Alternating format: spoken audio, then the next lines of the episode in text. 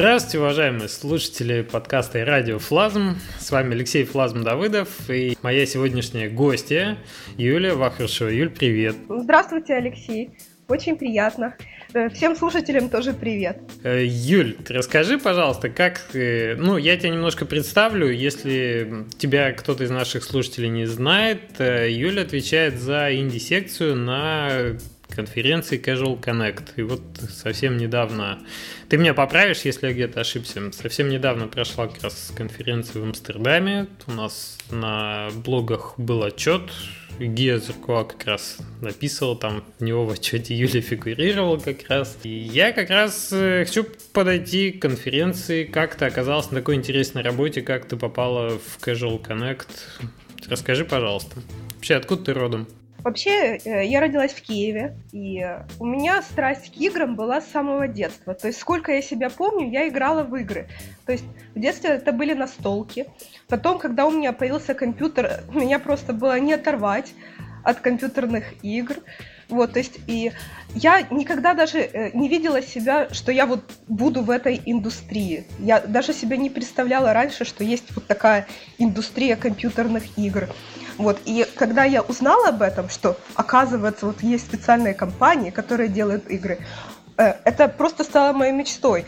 Э, я хотела работать э, в индустрии, в компании и делать игры. Ну, я, конечно, не программист, и у меня нет такого образования, чтобы именно создавать их, но я хотела быть как-то к этому причастна, и в 20 лет я подала заявку в компанию Blizzard Э, на... Да ты что?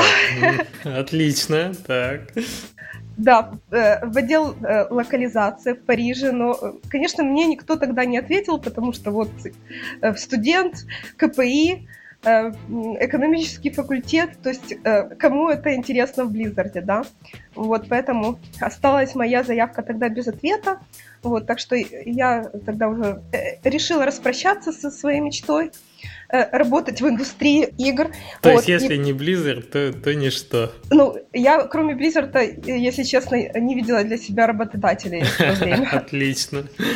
Вот, и потом э, я получила свой диплом, вот, э, но устроилась на работу не по специальности, потому что мне всегда очень нравилось переводить. То есть я хотела быть переводчиком на самом деле, и я стала переводчиком в иностранной mm-hmm. компании. Год проработала переводчиком, и совершенно случайно познакомилась с организаторами конференции Casual Connect. Угу. Да. Свела вас судьба. Да, это вот это реально был случай. И э, они искали как раз такого человека, как я в Киеве, чтобы человек жил в Киеве, говорил хорошо по-английски, мог э, помогать с организацией конференции, вот, и это была я. То есть меня наняли в качестве переводчика. Mm-hmm, так. Да, но э, их план не совсем осуществился, потому что, э, поработав э, переводчиком примерно полгода я начала обучаться новым вещам, э, таким, например, как делать сайты, работать с докладчиками, то есть э, именно э,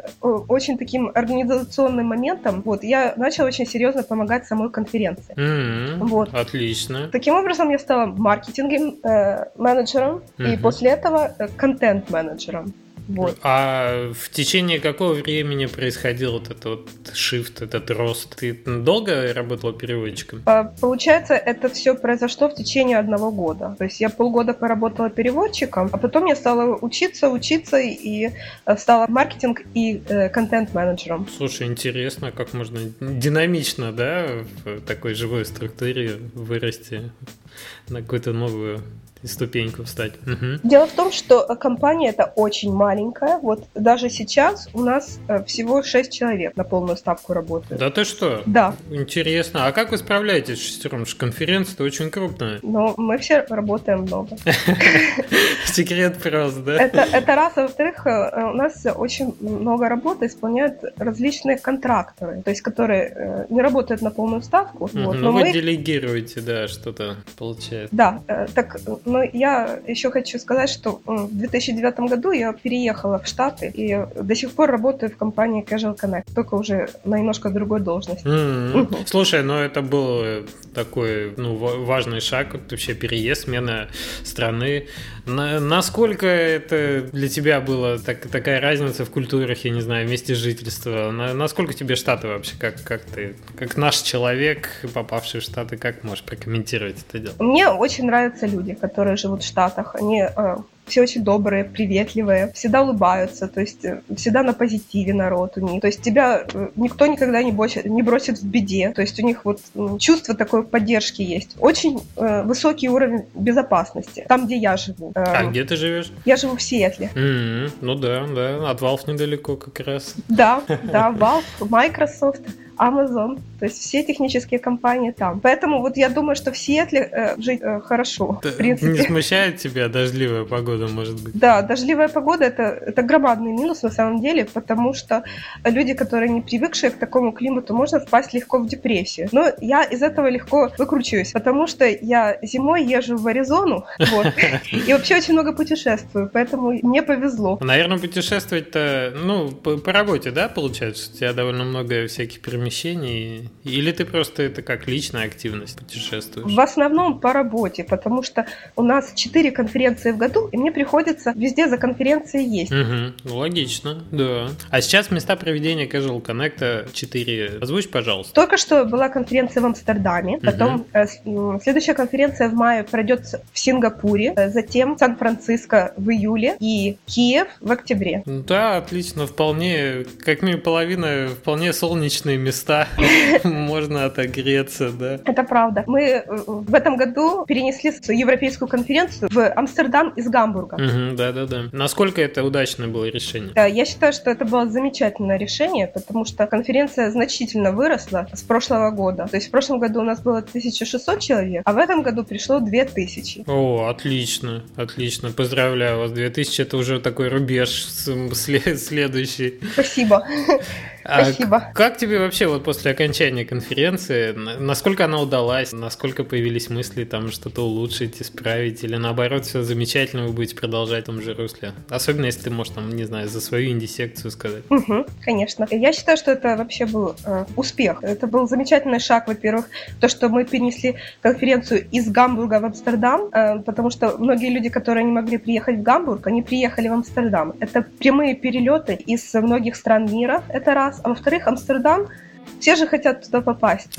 Ну да, просто интересное место. Да, шикарные были вечеринки. И просто само веню, место, где проводилась конференция, оно было шикарно. Это старинное здание с гигантским холлом в центре, вот, и где размещалась наша инди-секция. Так, э, вообще над инди-секцией ты начала работать давно? Уже сколько конференций произошло? Ну вот сколько этих инди-секций под твоим контролем, твоим руководством? О, ну с инди-секцией у нас тоже связано целая история. Как она вообще возникла? В какой момент это стало так интересно, что вы решили уделить этому отдельное внимание? Ну, я сейчас расскажу с самого-самого начала. Угу, давай. В 2009 э, году, когда я начала заниматься контентом, я стала работать над секцией под названием Games for Gamers. Это, угу. на самом деле, это были инди-игры, но я об этом еще не знала.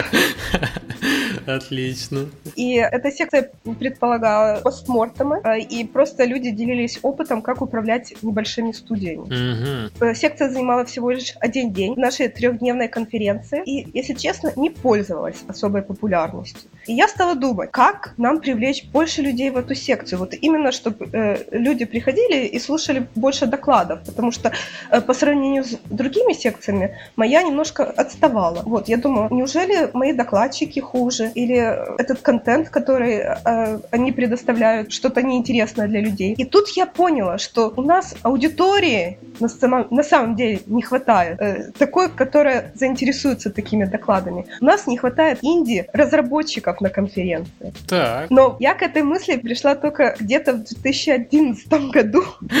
То есть спустя два года после пустых, полупустых залов возникла идея, так, что-то надо менять. Да, но на самом деле просто как бы мы об этом не сильно задумывались, потому что э, у меня кроме этой секции были э, там и мобильная секция, э, и, и я занималась и платформами, то есть разными-разными секциями занималась, а это я думала, ну, может быть, это такая вот ниша, нишевый интерес. На самом деле немного людей этим увлекают. Но, а- а потом у нас возникла идея привлечь людей к самим играм, которые будут представлены. И мы э, начали такую небольшую выставку под названием Innovation Showcase. М, мгм. То есть выставка инноваций. Интересно, так. этой выставке были представлены игры, которые в своих, то есть в этих играх использовались какие-то инновационные механики, которые раньше не использовались другими разработчиками. Но инновационность имелась именно в виду э, игровой механики, не в виду там технологий или как, или самые разные были варианты. В основном игровая механика, необычный подход, необычная графика, то есть все, что казалось необычным, новым, инновационным, то есть могло попасть в такую, э, на эту выставку. На самом деле это была небольшая выставка, 10-12 игр было представлено. В начале, да? Да, вот. Мы, конечно, приглашали разработчиков. Некоторые разработчики э, приезжали, а, а некоторые говорили, ой, извините, у нас денег нет, так что, пожалуйста, покажите э, мою игру без меня. Ну, это была не проблема, потому что мы предоставляли свои компьютеры, свои планшеты для показа этих игр. И вот такая выставка была, но она, опять же, не пользовалась особой популярностью почему-то. Потому что вот бизнес-люди не очень интересовались такой выставкой. Так- таким вообще направлением. Это больше какое-то и- искусство, да, это там, студенты ну, там, ну, вот развлекаются так, и ладно. Я И думаю, что себе. они, к сожалению, именно так и вос- воспринимались, как искусство, студенты э, и так далее. Э, Для тех, кто не знает, Casual Connect — это такая игровая бизнес-конференция. То есть люди приходят, чтобы найти новых партнеров, чтобы заключить какие-то сделки.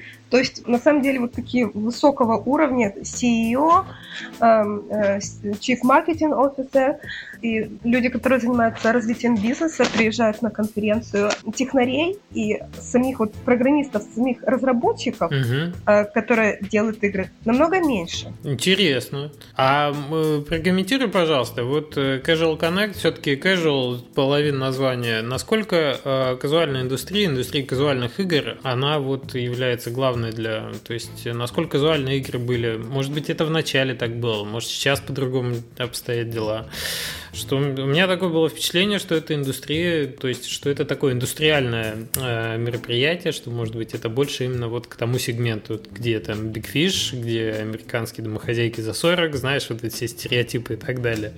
А насколько это правда? Ну, э, конференция берет свое начало в 2006 году, когда эта вся казуальная индустрия только начиналась. Мгм. Это был большой бум, и эта конференция просто заняла ту нишу для разработчиков, издателей, дистрибьюторов казуальных игр. Мгм, мгм. Но со временем эти игры стали включать мобильные игры, игры на планшетах, игры э, на приставках, те игры, в которые ты играешь со своими детьми. Это, я бы сказала, больше как kids-friendly сейчас. То есть э, у нас э, до сих пор нету таких вот представителей больших ММО или стрелялок, или вот там э, крупных консольных игр, потому что все-таки это casual connect.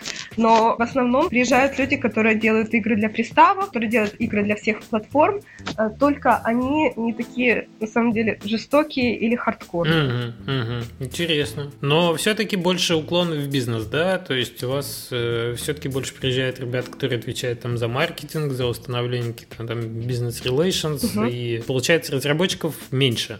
И, и это была проблема для, для инди-секции, для формирования. Да. Мгм. Да, это была как раз и проблема. То есть разработчики есть, но они в основном приезжают как часть своей команды, которую засылают на конференцию. И они в основном бродят в поисках интересного контента, там, технического контента и, конечно, вечеринок.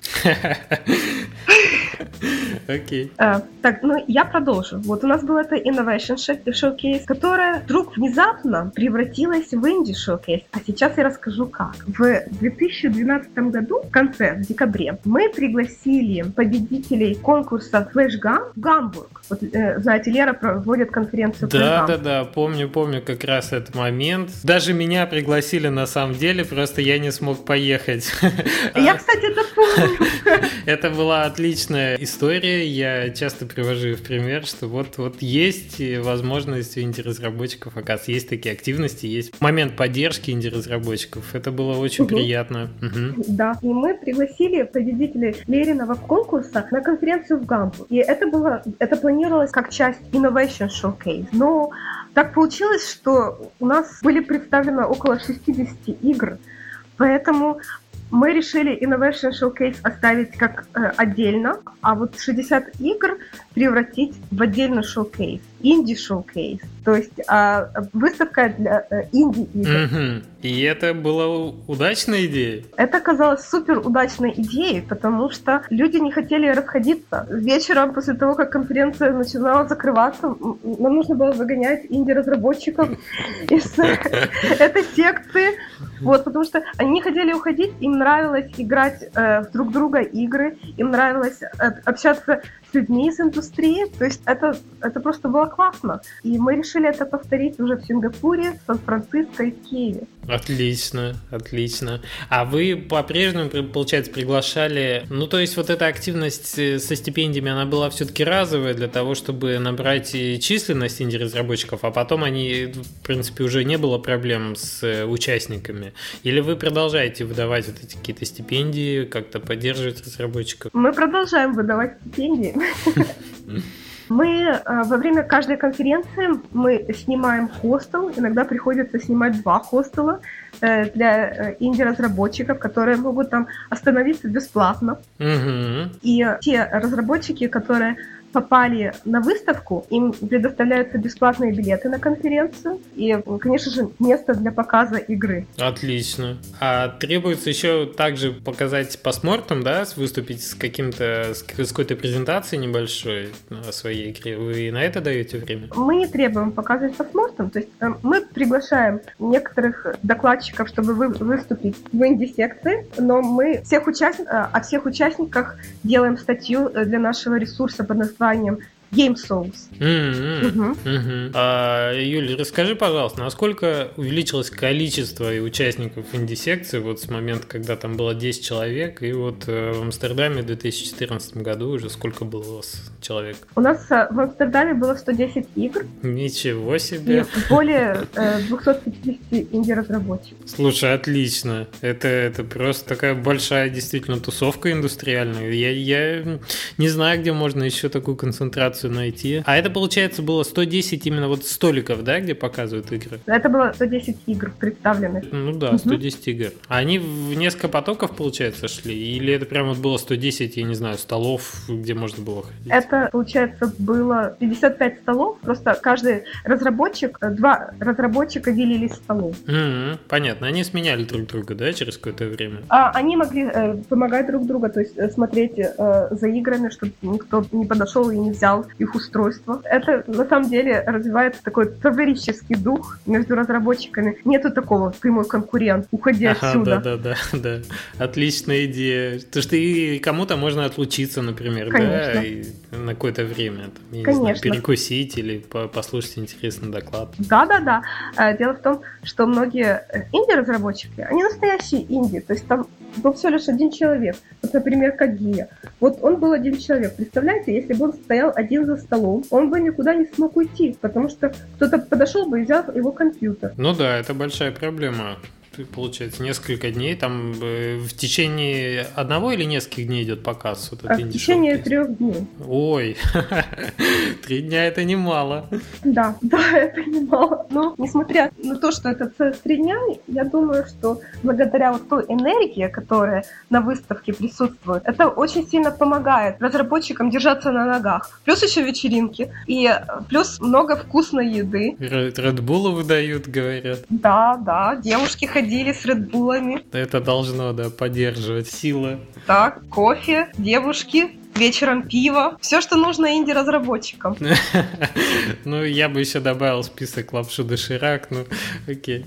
Да, вот лапша доширак это тоже очень важно на самом деле.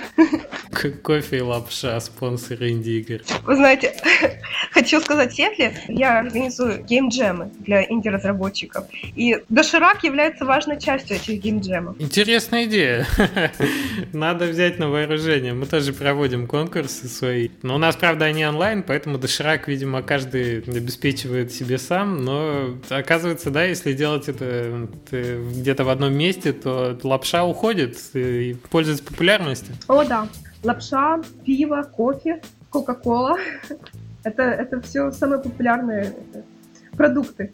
Отлично. Юля, расскажи, чего, что еще интересного было для инди-разработчика или, может быть, для представителей каких-то компаний на конференции? В Амстердаме или вообще что для них интересно? И в Амстердаме, и вообще, если конференции чем-то кардинально отличаются, то было бы послушать интересно, зачем есть смысл ехать в Сингапур или в Сан-Франциско? О, я сейчас расскажу вообще вам все про конференции, и зачем туда ехать и так далее. Я считаю, что это вообще очень классная возможность для индика попасть на такую бизнес-конференцию. Во-первых, это шикарный опыт. Это опыт общения с другими представителями индустрии. Это возможность пойти послушать доклады. Это возможность познакомиться с другими разработчиками. Дать им поиграть в свою игру, получить фидбэк, поиграть в чужие игры посмотреть, может быть, там есть какая-то идея, что вот человек подумает, о, я сделаю тогда вот такую игру. А раньше он не видел этой игры, поэтому не догадывался. Он пойдет и он сделает игру типа Flappy Bird. Так. Он может найти инвесторов, он может найти издателей. То есть это просто настоящее поле возможностей. Вот чем больше у тебя есть контактов, тем больше у тебя есть возможностей. Согласен. Угу. Я хочу сказать, что в принципе вот Casual Connect, они все конференции дают довольно такие равные возможности для разработчиков. Ну, конечно же, вот, например, конференции те, что побольше, Амстердам, Сан-Франциско, намного больше людей, поэтому я думаю, что больше возможности встретить потенциального паблишера вот, или инвестора, или какую-нибудь классную платформу. А, а те э, конференции, которые чуть меньше, Киев, Сингапур, они тоже хороши. Почему? Э, там, в принципе, меньше людей, но это означает, что все люди, которые придут на конференцию, они узнают о твоей игре. Вот. Ну да, ты больше внимания можешь получить. А сколько человек в Сингапуре, интересно? А в Сингапуре в прошлом году у нас было тысячи человек, но мы надеемся, что у нас будет в этом году больше. А, например, там есть какой-то какой-то больше вектор на восточные компании, может быть, на, на китайский рынок, э, японский, угу. корейский. Угу. Кому есть смысл ехать в Сингапур? Для каких целей? Ну, там в основном те инди-игры, которые представлены, они все в основном из юго-восточной Азии. Угу. Потому что это все-таки инди-разработчики. У них нет денег на дорогой билет на самолет. И те, которые могут приехать, те приезжают. Много людей из Индии, есть э, народы из Австралии, э, Китай, Япония, Индонезия, Сингапур, конечно, Малайзия, Филиппины. То есть э, все эти страны там представлены. То есть это получается такая азиатская инди-сцена там больше, да? Угу, да, да, да. Потому что если Инди говорит, вот, я сейчас куплю билет в Сингапур и буду жить там в пятизвездочной гостинице, я думаю, эй, нет, это, наверное, это уже побольше будет разработчик. Это уже не инди, да? Не true инди. Это уже инди, который нашел или инвестора, или у него уже хорошо поставлена разработка и идет какая-то работа постоянно с паблишером, да? Вычеркиваем из списка инди, Вычеркиваем. Да? Вы покупаете свой билет. Отлично, отлично. И, э, конечно, вот они такие классные там. Я их обожаю, потому что у них игры все очень похожи на аниме. Mm-hmm. Отличается, да, вот такой средний взвешенный продукт э, китайского, ой, азиатского, скажем так, инди, да, от э, европейского? А, отличается. То есть вообще арт отличается. И я вот думаю тоже весь геймплей, потому что арт отличается, вот оно похоже на аниме, как будто смотришь какой-то мультфильм японский. Интересно. Вот такое впечатление создает. Типа э, Final Fantasy, вот очень большое влияние э, на них имеет. Угу. Есть же чисто получается японские жанры, рожденные такой традиционной консольной японской разработкой. И я думаю, как бы Индии, как, как игроки, как разработчики, выросшие на таких играх, они, конечно, на них виден этот отпечаток этого явления. Это правда. И вообще, э, все э, персонажи игры, они какие-то такие симпатичные, с большими глазками. А, слушай, ты же, наверное, очень много играешь в инди-игры. Если ты отвечаешь за инди-секцию, получается, в твоем видении, получается, очень такой большой поток игр, которые надо отбирать, просматривать, играть. Yeah. Ты не чувствуешь какой-то профессиональный деформацию? Ты не устала, не выгорела от э, такой работы? Ну, я вообще страшный фанат игр. Я обожаю играть в игры. И вот то, что мне приходится и их играть по работе, это вообще считаю, что это шикарно. Мне еще за это платят деньги. Ты, ты нашла, да, этот рецепт идеальной работы. Делай то, что нравится, да. и найди того, кто будет за это платить. Да, это правда. И самое интересное, что вот у меня единственная проблема, мне э, некоторые игры настолько нравятся, то что вот мне тяжело перестать в них играть и начать играть в другую игру. На самом деле очень много классных игр. Но ты, ты не устаешь от этого, я чувствую. Пока что еще нет. Ну, отлично.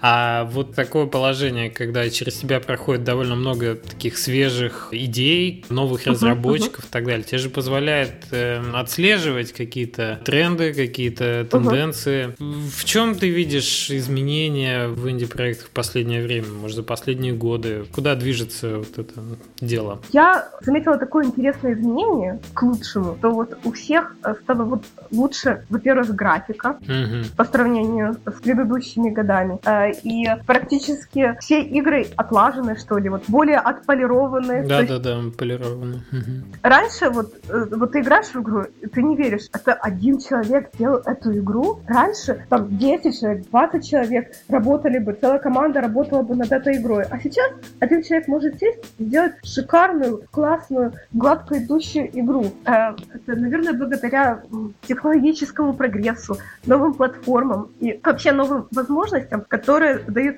такое шикарное поле деятельности для инди-разработчиков. Поэтому я считаю, что за инди-играми сейчас будущее, потому что любой талантливый разработчик игр, он может стать э, разработчиком-одиночкой и делать в одиночку такие классные игры, в которые будут играть миллионы. То есть, если я правильно понял тебя, получается, что инди-игры перестают быть э, такими ярко выраженными и инди-играми, теряя вот эти как бы детские, может быть, э, болезни, как плохая графика, да, там излишняя концептуальность, они становятся больше просто играми, именно по уровню качества, может быть, но при этом сохраняют какой-то вот свой кре- креативный подход, какую-то инновационность и так далее. Они очень правильно Леша сказал, что вот у них остается их оригинальность, в них остается то, что нас заставляет играть в эти инди-игры, то есть такая изюминка, которой нет нету таких игр, которые поставлены на поток. В таких Call of Duty, как антипример, любят приводить. Да, угу. да поэтому мы в них играем, поэтому мы ищем в них что-то новое, поэтому это всегда сюрприз, и поэтому мы так любим инди-игры, угу. да. Юля, расскажи, пожалуйста, по платформам, как выглядит распределение? Какие платформы наиболее интересны для инди-разработчиков сейчас? Может быть, какие-то предоставляются в этом году новые возможности? Может, какие-то консольные платформы держатели стали более открытыми, более для Индии благоприятными, там, не знаю. Самая популярная платформа для инди-игр э, это сейчас, во-первых, Steam. Steam это просто рай для индиков, то есть ПК-игры, uh-huh. да. А потом, конечно же, браузерные флеш-игры, это то, где индики всегда цвели и пахли. Это точно, соглашусь. А потом, сейчас при помощи новых платформ, таких как Unity, можно очень легко портировать игры, то есть, в смысле, э, при помощи новых движков, да, таких как Unity, можно э, портировать игры на любые платформы. То есть можно и, и, и на ПК, и, и на э, мобилки. То есть много мобильных инди-игр э, для Android, э, для iOS, э, много игр для консолей. То есть PlayStation, Xbox, хотя на него не так уж просто попасть обычному простому индику. То есть все-таки довольно много, да, таких получается, именно для консоли делают инди угу. на шоу-кейсе? Я бы не сказала, что так супер много, но было несколько игр для PS Vita и э, для Nintendo э, и для э, PS3. Угу.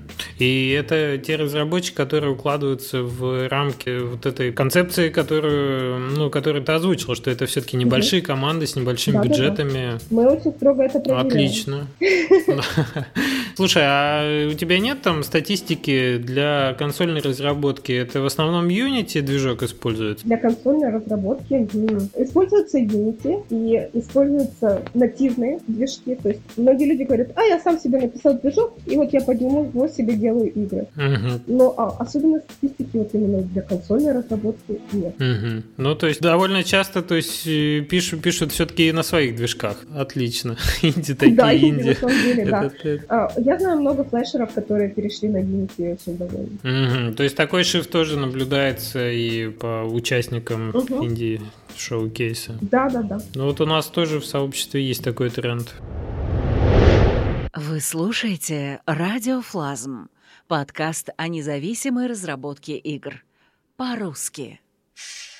А вы сами тоже хотите перейти на Unity? Или тоже? А у нас интересная ситуация, потому что в течение, например, 2013 года мы одновременно вели разработку и на флеш-платформу, и мы делали игру в Unity. То есть мы как бы пробуем, ну как пробуем, по, по сути уже разрабатываем, да, у нас есть трехмерная игра в Unity, мы пробуем 2D в Unity, и мы все еще делаем флеш-игры по-прежнему. То есть, ну вот есть возможность сравнить и оценить обе эти технологии. И мне, конечно, очень нравится Unity в том плане, что он предоставляет такие интересные возможности по платформам и так угу. далее. Но вот буквально у нас не, не, недавно был подкаст про то, что есть все-таки ярые сторонники флеш технологии, есть Air, как позволяющий да, на мобильной платформе экспортировать игры. И если у человека есть э, бэкграунд ActionScript 3 разработки на этом языке программирования, то иногда есть смысл все-таки, например, сделать игру на флеше.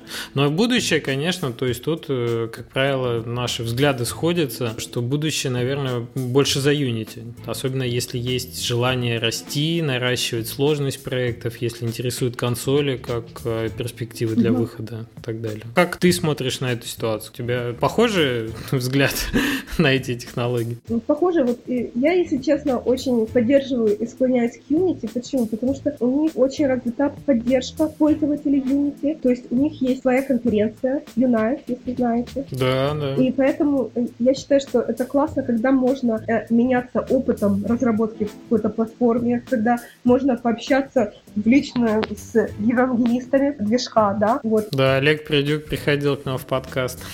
Прекрасно. И просто по разговорам с разработчиками, все, кто пришли на Unity, говорят, о, почему я раньше этого не сделал? Это так классно. То есть у меня знакомые разработчики, которые раньше делали классные известные игры во флеше, они перешли на Unity, и они вообще, они восхищены. Они сейчас всех убеждают это делать. Да. Ну, похожая ситуация, да, и у нас складывается в подкасте. Да, мы не хотим никого переубеждать, это не реклама, но просто это из личного опыта. Да, да, так оно и есть. Интересная ремарка. Сразу чувствуется человек из индустрии профессионально. Да, вот э, я начала рассказывать о конференциях. Я отметила, что вот почему стоит ходить на Casual Connect, почему стоит э, быть частью Indie Showcase, помимо того, что бесплатные билеты, бесплатный хостел, бесплатные э, вечеринки и просто куча классных игр и возможность найти потенциальных партнеров. Не говоря о том, что можно выиграть инди-прайз, призы. Да. Mm, самое главное, это мы не, не, не осветили. Да. У нас, кстати, две команды, которые победили в Амстердаме, они получили билеты в Сингапур, то есть на самолет и так далее. Мы полностью оплачиваем поездки mm-hmm. в Сингапур. Они из Германии и Франции, поэтому они в счастье. Отлично, отлично. Я думаю, это, это значимый такой приз для того, чтобы поддерживать дальше там видимость своей игры, да, получать фидбэк и да. налаживать какие-то новые связи. Это я вела такой приз. Это из нашего фонда, инди-фонда Casual Connect. Две команды победителя каждого инди-прайс получают путевку на следующий Casual Connect. То есть люди, которые победят в Сингапуре, получат путевку в Сан-Франциско. Вот так. То есть, если у тебя сильная игра, то можно, в общем, посетить бесконечное количество конференций Casual Connect, выигрывая новые, новые билеты с путевками. Это отличная история. Примерно где-то так. Юля, расскажи, пожалуйста, для обычных э, разработчиков, вот там, я не знаю, тех, э, кто слушает наш подкаст, наших слушателей, в чем э, заключается процедура получения вот этих билетов? Какая сумма компенсируется? Что надо сделать для того, чтобы поучаствовать? Во-первых, нужно иметь игру, в которой можно поучаствовать. Эта игра должна быть в играбельной форме, все равно на какой платформе. Угу. И эту игру нужно заявить, подать заявку через нашу форму на сайте. То есть можно э, пойти на indieprice.org и э, там сразу будет ссылочка э, подать заявку. И с этого сайта можно подать заявку на участие в одной из конференций. Вот. Э, мы, если игра будет выбрана для участия в инди-выставке, то мы даем специальный код для регистрации, то есть человеку не нужно покупать билет на конференцию, и мы предоставляем место в хостеле. Угу. Mm-hmm. А как-то с билетами вы помогаете, нет? Или добираться за свой счет приходится? На данный момент у нас нет особенно огромных инди-фондов, поэтому большинству людей приходится добираться за свой счет. Мы очень редко делаем исключения, исключение. В прошлом э, году сделали исключение э, для э, инди-разработчика из Филиппин, потому что у него родился третий ребенок, и вот. Отличная история. Но он очень классный, поэтому мы очень хотели, чтобы он приехал, поэтому мы оплатили ему поездку. Вот, но в основном у нас просто нету такого бюджета, чтобы покрывать билеты на самолет. Ну, я понимаю, да, если участников еще индисект становится все больше и больше, угу. оплата хостела и участие там, угу. да, в питании и так далее, это, это уже довольно угу. весомый бюджет да. для конференции. Поэтому тут, тут все понятно, конечно. То есть, э, если у наших слушателей есть какая-то замечательная инди-игра, то они могут, они могут связаться через форму на сайте, показать да. игру э, тебе, да, как куратору инди-секции. И если она действительно такая классная, они будут отобраны и смогут угу. уже посетить конференцию. Это отлично, это отлично. И было бы здорово, если там, мы бы помогли воспользоваться такой возможностью да. каким-нибудь разработчикам из, э, да, из России, Украины или других стран русскоговорящих, которым да. доступен наш подкаст. Окей. Я очень люблю русских и украинских разработчиков. У них всегда очень классные игры. И э, мне всегда приятно видеть родные лица на конференции. Я думаю, тот факт, что куратор инди-секции — это общительная и радушная девушка, с которой можно действительно поговорить по-русски и договориться, это, это большой фактор в пользу того, чтобы поучаствовать. Так что, ребята, имейте в виду, такая возможность есть. Да, и если есть какие-то вопросы, пожалуйста, обращайтесь ко мне. А, у нас, я думаю, будет возможность в любом случае на вопросы поотвечать э, после подкаста, то есть в комментариях, если будут ребята что-то спрашивать, а, я тебя приглашаю, там, я дам страницу, да, куда можно будет прийти, и было бы здорово, если бы эта дискуссия продолжилась uh-huh. в комментариях, так что такой интерактив мы всегда приветствуем, чтобы после подкаста какие-то родились вопросы, и чтобы ты могла на них ответить. С удовольствием. Просто начала говорить про Casual Connect, но я просто хотела отметить, что есть другие конференции, которые разработчики могут приехать. Это очень, да, интересно. Что еще стоит посетить инди Я просто хочу рассказать о том, какие конференции интересны, и то э, от каждой конференции можно взять. На э, территории России, например, и, и Украины еще есть конференция DevGam, которая... А такая малоизвестная небольшая конференция на 1300 человек, о которой мы очень часто говорим в подкасте. Мало того, что она классная. Ее организует моя самая лучшая подруга Лера. Да, да. Привет, Лерике. Передаем привет Лерике. Все из э, таких больших конференций, конечно, в идеале очень классно. Там очень много интересного контента, много классных лекций. И вот сама конференция большая. То есть, если возможность, финансы позволяют, то, конечно, можно посетить GLIS. Но я считаю, вот для инди-разработчиков в идеале такие э, шоу, такие конференции, как, например, PAX, если знаете. Угу. А ПАКС, какой-то конкретный ПАКС, их же несколько проходит в разных городах. Ты выделяешь какой-то один из них или, в принципе, любой? Вот я, я выделяю ПАКС Prime. Это ПАКС, который проходит в Сиэтле. То есть это самый большой. Угу. И, конечно, я считаю, самый интересный. Но есть еще тот, который будет в апреле в Бостоне. PAX East. Чем эти конференции классные? Это конференция не э, для бизнеса, это конференция для игроков. Игроки просто люди покупают билеты и приходят туда, чтобы посмотреть на новые игры, чтобы познакомиться с их создателями, чтобы посмотреть на новинки индустрии и просто вот проникнуться этой атмосферой. Геймеры, люди, которые обожают игры, они туда приходят, чтобы поиграть в новые игры. И еще эта конференция известна тем, что там куча представителей прессы. Вот. Mm-hmm. Поэтому, mm-hmm.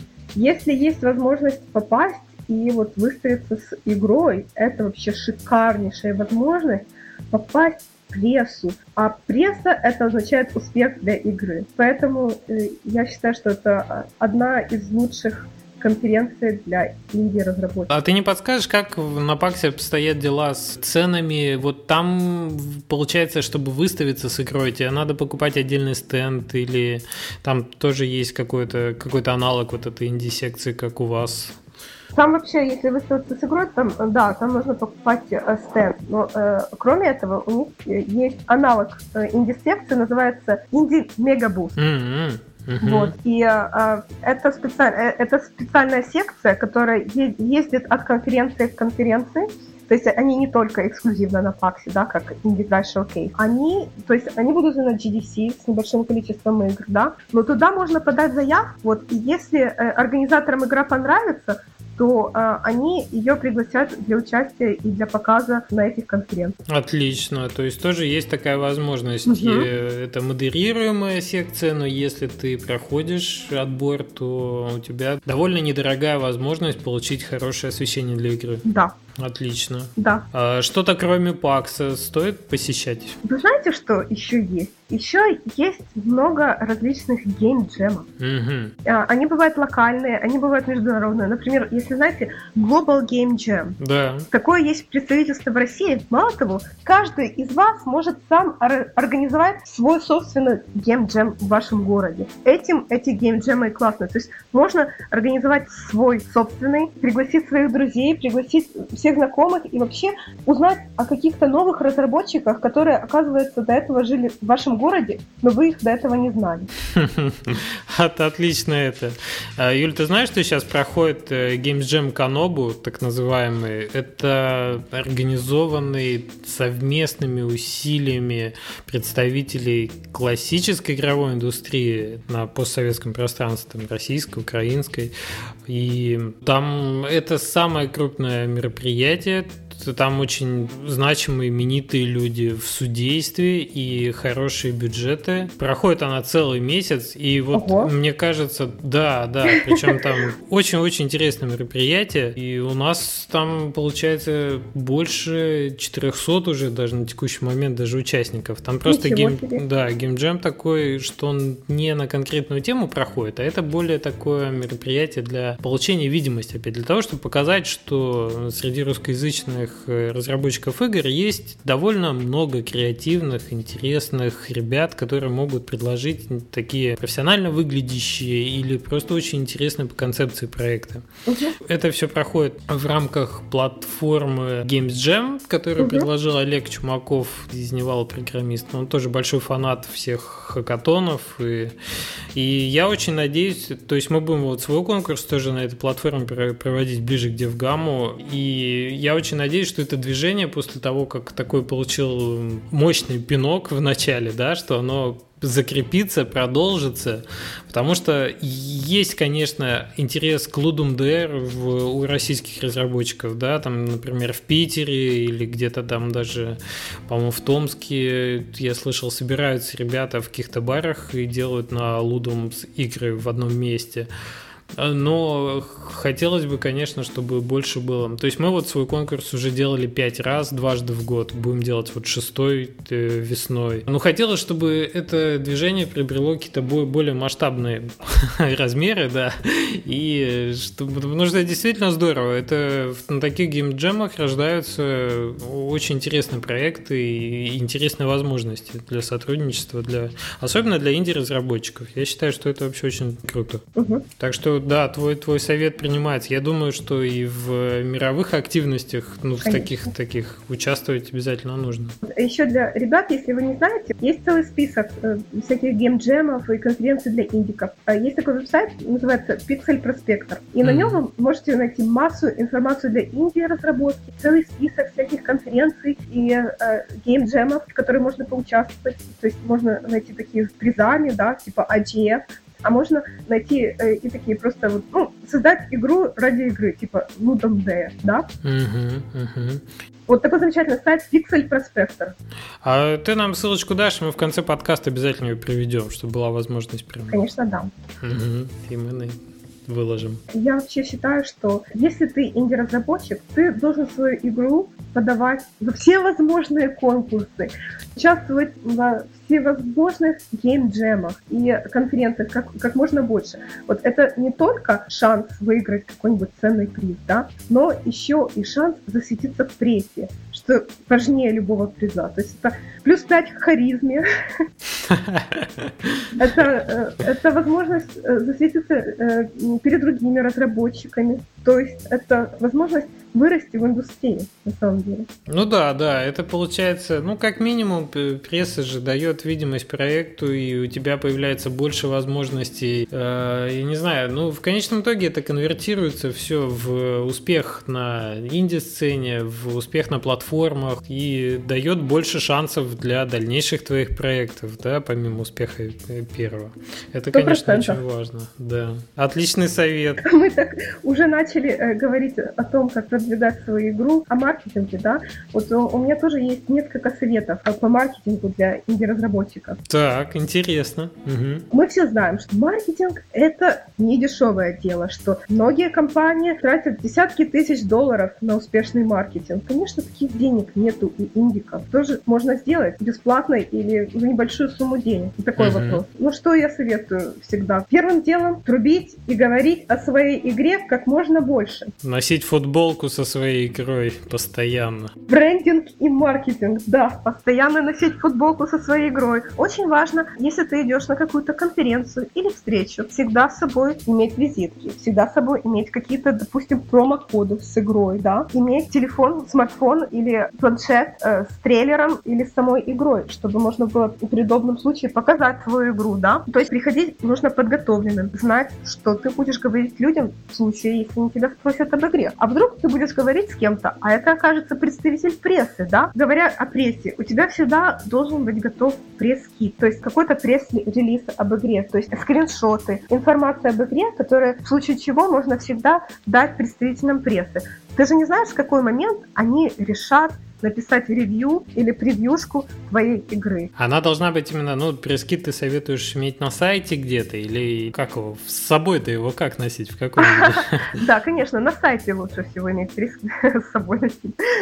То есть ну, начнем с того, что должен быть э, хороший сайт для игры, такой представительный, ну, как минимум лендинг-страничка. О, да, сколько раз было такое, что вот я ищу сайт компании, а его не могу найти, потому что его просто нет. Я считаю, что нужна вот, если у тебя нет времени сделать сайт. Ну, возьми хотя бы в пресс-кит и сделай такой сайт для себя. Это очень легко, mm-hmm. да? То есть ссылочку на это тоже можем дать в подкасте, да? Да, да, отлично. Это замечательно. Ну, кроме того, что вот, говорить везде о своей игре, вот, где говорить? В блогах, в соцсетях, то есть Facebook, Twitter, постоянно какие-то, если какие-то обновления, везде запустить обновления, то есть постоянно вот какие-нибудь ролики постить, то есть э, готовить какую-то информацию, которая будет интересна фанатам игры и заинтересует новых людей тоже. Потом, что еще можно сделать? Ну, сходить на Kickstarter, очевидно. Ну, смотрите, Kickstarter это такая вещь, она не всегда может быть успешной. И не всегда может позитивно оставить шлейф, да? Да, я считаю, что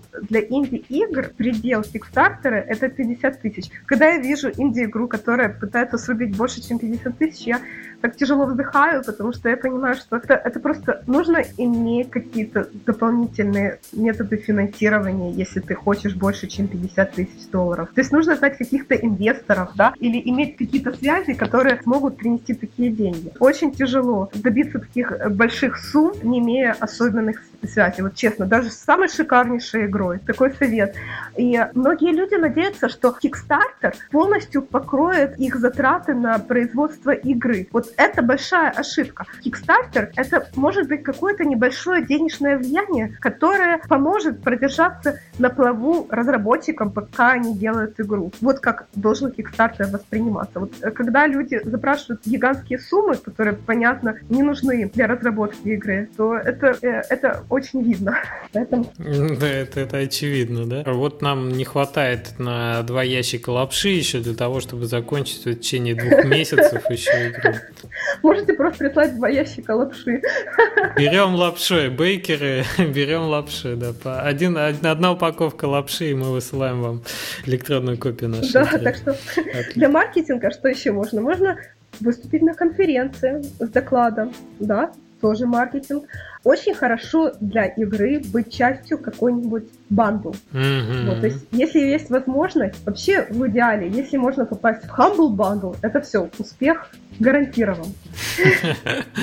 Да, да, да. Humble Bundle очень известная и популярная штука. Ну что еще можно сделать? Можно получить ревью игры на YouTube от какого-то известного ревьюера, например, PewDiePie или Total Biscuit. Вот это тоже очень круто. Мгм. Да, это хорошее тоже освещение. Правда, на YouTube в последнее время там какие-то не очень популярные тенденции. Ну, кстати, может быть, это в пользу Индии и случилось, да, что там сейчас требуется согласие компании или вроде как можно убирать видео, где по, по упоминанию. Ну, общем, там какая-то была история, я, честно говоря, не помню подробности, но я так понял, что значительно у летсплееров осложнилась жизнь сейчас с, с обзором каких-то таких AAA проектов. Вот, а для Индии это, наоборот, может быть, открыло новые двери. Мгм, мгм. Да, про это тоже надо помнить, как часть маркетинга. Да. Окей, есть на самом деле это, я еще раз позволю себе напомнить, если кто-то не читал, э, есть у Сергея Галенкина книга «Маркетинг игр», она бесплатная, она вышла там несколько месяцев назад. И то, что ты советуешь, в общем-то, перекликается с его советом, в лишний раз подтверждает, что там есть смысл в этих э, возможностях, надо к ним, да, Ура! прислушиваться. Я рада, потому что я эту книгу не читала. Не читала? Нет. Слушай, интересно, можешь пролистать. Очень-очень много общего из того, что ты говоришь. Действительно, в этом есть смысл. Мгм, мгм. Так, а у нас есть такая постоянная рубрика в конце. э, совет разработчикам независимым. Какой-то, я понимаю, что уже очень много надавали советов, и подкаст у нас был сплошной совет. Может быть, в рамках конференции, может быть, как-то ты срезюмируешь или дашь какой-то такой, знаешь, самый, самый важный совет, на твой взгляд. Самый важный совет, что я говорю всем разработчикам, то самое главное сделать классную игру, что если у вас нет времени попасть на конференцию из-за того, что вы делаете классную игру, это хорошо, что э, конференция это уже второстепенная вещь на самом деле. Самое главное это разработка. Самое главное, чтобы эта игра вам нравилась, чтобы это вот было ваше детище. И когда оно будет готово, когда вы будете уже готовы показать, тогда уже идите на конференцию, тогда уже э, вы можете спокойно продвигать ее. И э, э, поэтому я считаю, что для разработчика главное что концентрироваться на разработке игры. Маркетинг это тоже очень-очень важно. То есть не надо забывать об этом. Но делайте просто классные игры, и успех к вам придет. Вот мой совет на самом деле. Отличный совет. В общем, ребята, если у вас игра еще не готова, забудьте обо всем, что мы говорили сегодня в подкасте, и заканчивайте игру, да. А теперь хочу вот немножко себе противоречить. Даже вот если не готовы, если у вас есть все, и вы точно сделаете эту игру, я думаю, что можно уже ее начинать э, как-то продвигать потенциальным игрокам, потенциальным паблишерам. То есть и- если вы горите этой идеей, можно ее начинать потихоньку продвигать. Но только если вы горите этой идеей. Я думаю, имеет смысл вести какой-то дефлог еще на тот момент, когда появляются какие-то отличительные у игры особенности. То есть, если есть уже какая-то графика, если есть концепт, уж тем более, когда есть какой-то playable продукт, который можно до игрока донести, то уже, наверное, есть смысл это делать, не ждать, пока она будет супер отполирована, и уже начинать выходить к игроку, общаться с ним, показывать, привлекать внимание, потому что это тоже надо делать все-таки немножко заранее. Да, и э, а- опять же хотелось повторить, что есть, существует масса бесплатных ресурсов для инди-разработчиков по разработке, по маркетингу, по игровой индустрии. И даже вот у нас на сайте Casual Connect э, есть очень много лекций, которые можно бесплатно скачать, бесплатно посмотреть. А еще у нас есть э, журнал Casual Connect Magazine. Он печатный Мгм. журнал, который можно выписать бесплатно. Ничего себе, отлично. Где, где подписаться, где, где заказать все? Подписаться можно просто на casualconnect.org, просто подписаться, sign up, и можно подписаться э, на получение журнала. И прямо к вам, где, вы, где бы вы ни были, в России, в Украине, вам э, придет э, э, журнал, следующий номер журнала. О, отлично. Я думаю, эту ссылочку мы тоже обязательно дадим.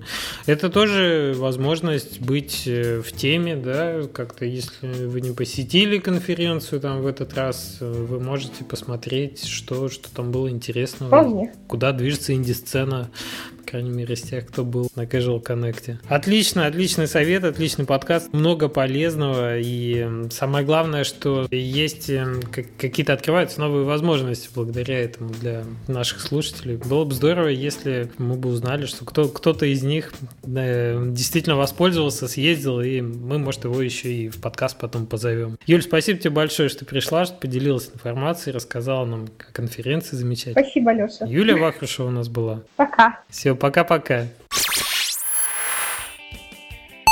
Ну Вот, можно останавливать. Ура!